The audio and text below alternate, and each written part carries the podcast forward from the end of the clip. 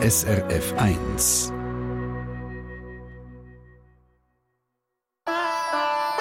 SRF 1 Die fünfte Schweiz. Schweizerinnen und Schweizer erzählen aus ihrem Leben im Ausland. Ja, die fünfte Schweiz ist die Sendung, wo wir mit Auslandschweizerinnen und Schweizer reden, die uns aus ihrem Leben erzählen. Und der Noel Frey ist gerade in der Schweiz aktuell in den Ferien, ist unter anderem sein Brüder besuchen und dann haben wir mit ihm telefoniert und er hat gesagt, hey, ich komme da kurz gerne vorbei ins Studio. Erzähl ein bisschen aus meinem Leben und am Donnerstag ist er dann zu uns gekommen und als er so vis-à-vis -vis von mir ist gehockt, habe ich von ihm als erstes wissen, ich habe so ein bisschen die Stirn gerunzt und gesagt, du, aber warum gerade Äthiopien, warum Addis Abeba? Also ursprünglich ist es ja ganz pragmatisch. Ich bin meiner Frau, die dort eine Anstellung bei der UNO gefunden hat, äh, gefolgt, hat relativ schnell bei der deutschen Schule ähm, eine Anstellung gefunden und ähm, dann hat das so eigentlich sehr gut gepasst. Äh, gleichzeitig haben aber wir beide auch äh, gesagt, wir wollen unbedingt einmal noch den afrikanischen Kontinent kennenlernen. Mit Äthiopien, einem Land, wo, wo nie kolonialisiert worden ist, äh, sehr spannendes, äh, vielvölkerreich, äh, haben wir gefunden, ist natürlich auch eine ganz tolle Ausgangslage. Auf zweieinhalbtausend Meter Höhe ist es fast ein bisschen wie in der Schweiz, am oben sehr Kiel und haben da gefunden, es ist eine gute Basis, um mal starten. Das kann man sich gar nicht vorstellen, Äthiopien und Kühl. Ja, das ist äh, in der Tat eben, verbindet man vielleicht nicht gerade, aber es ist, ähm, es sind wirklich zum Teil sehr, sehr hohe Berge, ähm, und, ähm, also bis 5000 Meter. Und äh, natürlich gibt es auch die Regionen, die sehr heiß sind, trocken sind. Ähm, Wassermangel ist auch dort das Thema. Ähm, jetzt eben Addis selber ist ähm, wirklich sehr ähm, regenreich und entsprechend auch irgendwie ist nie das Thema jetzt. Die Regenzeit mhm. aktuell ist wirklich, bringt sehr viel Wasser sehr viel Wasser, etwas, was wir in der Schweiz im Moment nicht kennen. Und trotzdem hat er mir gesagt, könnte es vorkommen, dass es Tage oder auch wochenlange Wassermangel gäbe. Und dann braucht es den Wasser auf Vorrat in der Wohnung. Wir hätten wirklich oft eine große Wassertonne in der Wohnung, wo man dann halt eben für das Nötigste das Wasser beziehen, wenn jetzt dann wieder mal die ähm, Wasserversorgung nicht gegeben ist. Oder? Also weiss man jetzt voraus, Achtung, Wasserversorgung ist, wird knapp? Nein, interessanterweise ist wirklich, ähm, weiss man nicht. Es gibt aber ähm, gewisse äh, Regionen in der Stadt, die dann besser oder schlechter angeschlossen ähm, sind. Das hat oft dann eben damit zu tun, wer gerade dort wohnt. Das ist auf jeden Fall, denke ich, ähm, die, die Botschaftsquartiere oder, oder jetzt dort, wo, wo jetzt äh, ähm, Wohnsiedlungen sind mit, ähm, mit teureren Wohnungen, wo dann wirklich äh, besser Wasserverfügbarkeit herrscht. Und was natürlich auch oft ähm, geil ist, dass natürlich in diesen teureren Quartieren auch ähm, große Lastwagen mit Wasser vorbeikommen und die ähm, Systeme, die, die äh, Wasserbehälter, die eigentlich auf jedem Haus drauf sind, ähm, dann auffüllen. Okay, das sind auf dem Haus drauf, hast du gesagt in der Wohnung in? Habe ich dich da falsch verstanden? Nein, das auch. Also wir haben in der Regel wirklich ähm, einerseits öffentliche System, wo kommt oder eben nicht kommt. Dann hat es in der Regel mehrere große, mehrere tausende Liter Wasserbehälter auf den Dächern. Und dann eben jetzt bei uns, in unserem Fall, haben wir dann auch noch in der Wohnung eine gehabt, falls eben auch die ähm, Zusatzwasserbehälter auf dem Dach eben nicht mehr länger, dass man dann sich das Nötigste kann Wasser noch selber holen. Aber das heisst, Duschen aus der Tonne quasi, das ist für dich zum Teil Alltag? Äh, das ist zum Glück nicht Alltag. Also ist jetzt wirklich ähm, für uns, wo wir jetzt doch auch in äh, entsprechenden Wohnungen sind, wo, wo um ein Vielfaches natürlich teurer sind als die Wohnungen von der, von der Lokalen, äh, von, der, von der Äthiopierinnen und Äthiopier. Ähm, das ist zum Glück nicht der Alltag, aber es ist vorgekommen und speziell gerade äh, Toilette, das ist natürlich das große Thema dann immer. Das wird natürlich relativ schnell unangenehm und ähm, ja, das ist Teil davon, dass man dann halt so spielen muss, dass man so duschen muss, dass man sie äh, am Morgen eben genau so sich frisch machen muss. Mhm. Sag schnell, neue Blumen, so heisst Addis Abeba auf Deutsch. Ist die Stadt auch so schön wie eine neue Blume? Das leider überhaupt nicht. Ich denke es immer wieder, wenn ich anfliege auf ähm, Addis Abeba und dann äh, die Stadt, wo in meinen Augen eine riesengroße Baustelle ist, ähm, sehr auch ähm, verkehrstechnisch einfach überlastet, sehr oft einfach zu, zu extrem langen, grossen Stau führt. Ähm, es ist in meinen Augen wirklich, man, man fährt um, man kommt an viele, vielen Bauruinen vorbei, das Geld, das ausgegangen ist, oder wo man später weiterbaut, das Material, das ausgegangen ist. Also für mich ist jetzt unter dem aktuellen Präsident äh, in der Tat ein bisschen, ähm, eine Verbesserung sichtbar, dass jetzt doch mehr Grünanlagen sind, ähm, dass man da doch irgendwie so eine so ein bisschen ähm, neuere, modernere Gebäude, speziell jetzt äh, von den Chinesen gebaut, ähm, sieht, wo, wo, wo, dem, wo dem Stadtbild ein bisschen etwas Attraktiveres versuchen äh, zu geben. Aber ansonsten ist es, ähm, ja, also ich bin, bin jetzt nicht der Meinung, dass es so eine wirklich schöne neue Blume ist. Noch nicht. Noch nicht. Das macht der Noel Frey mit seiner Frau und seinem Bub am freien Nachmittag oder am Wochenende. Das ist leider in der Tat nicht ganz so attraktiv, wie hier wieder auf den Spielplatz geht. Dort äh, geht man in der Regel zu den grossen Hotelanlagen, wo dann entsprechende Grünanlagen jetzt mit Spielplatz haben. Das heisst, ähm, ja, dort äh, auch, auch äh, Kinos sind jetzt ähm, sind jetzt dort, würde ich sagen, nicht so das Angebot, das so attraktiv ist.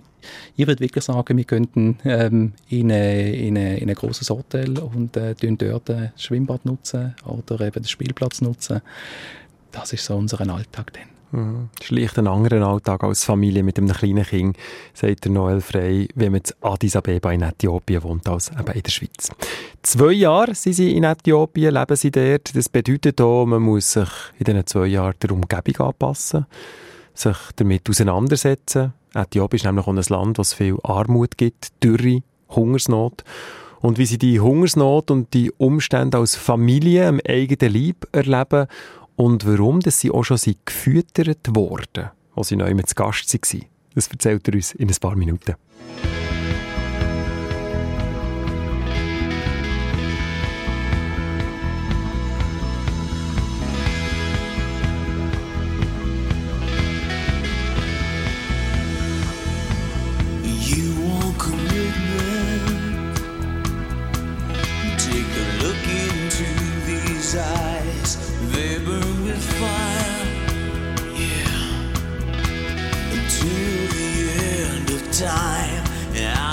do anything.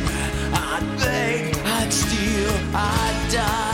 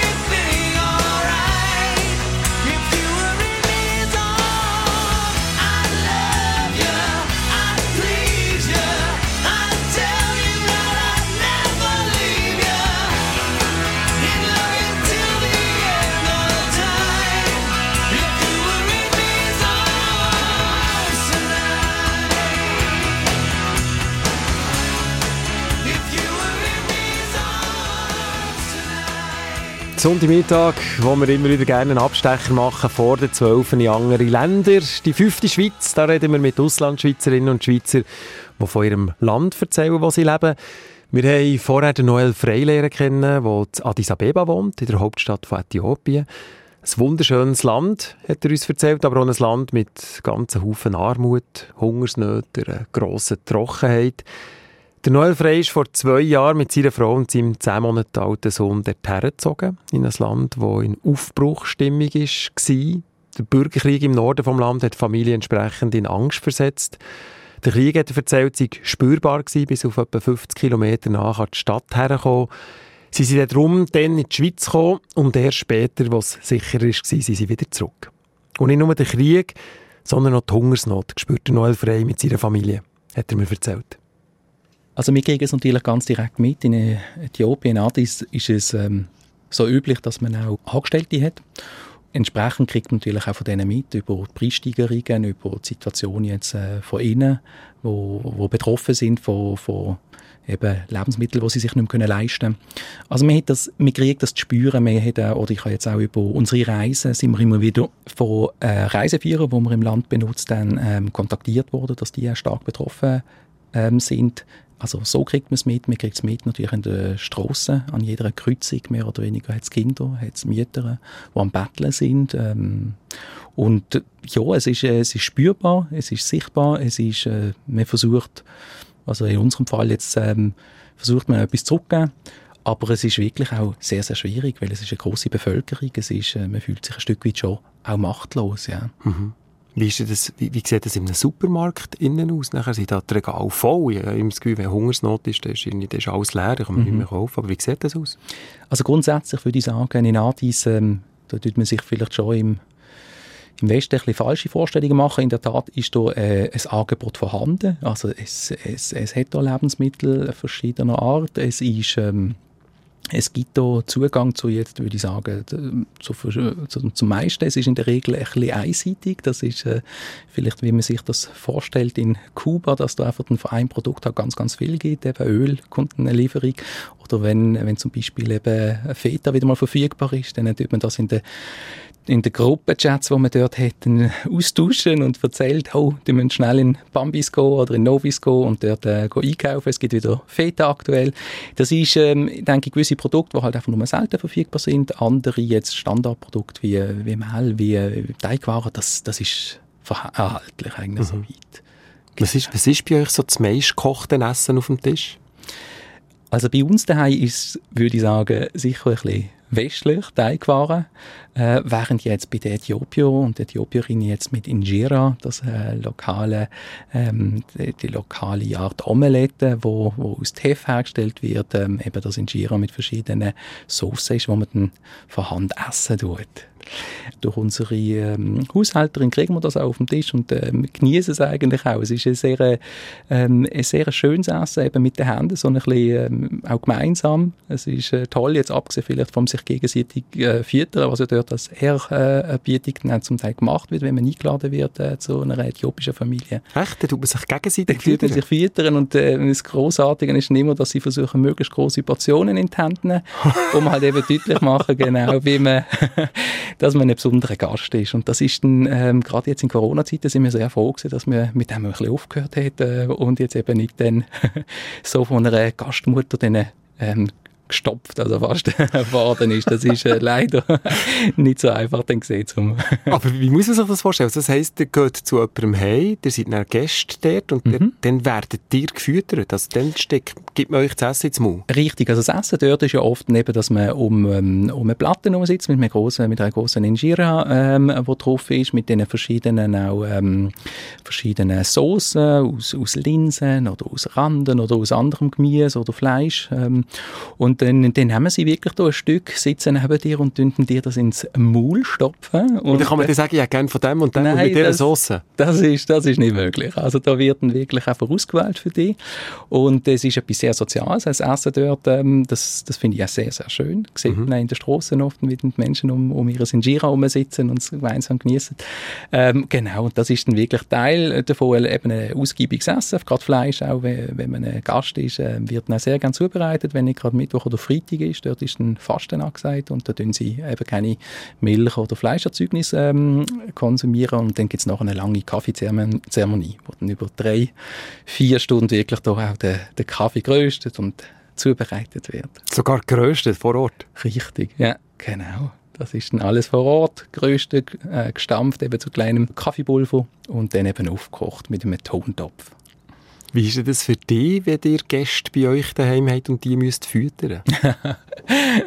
das ist zum Glück ähm, etwas, was nicht erwartet wird. Und ähm, wir haben äh, über die Arbeit immer wieder mit äthiopischen Kolleginnen und Kollegen zu tun, aber die sind in der Regel auch im Westen ähm, zur, äh, an eine Uni gegangen und haben sich jetzt da die Angewohnheit äh, zum Glück ein bisschen abgewöhnt. Aber es ist immer wieder, wenn man zu, genau, zu älteren Äthiopierinnen und Äthiopiern kommt, dass, dass das so noch gemacht wird.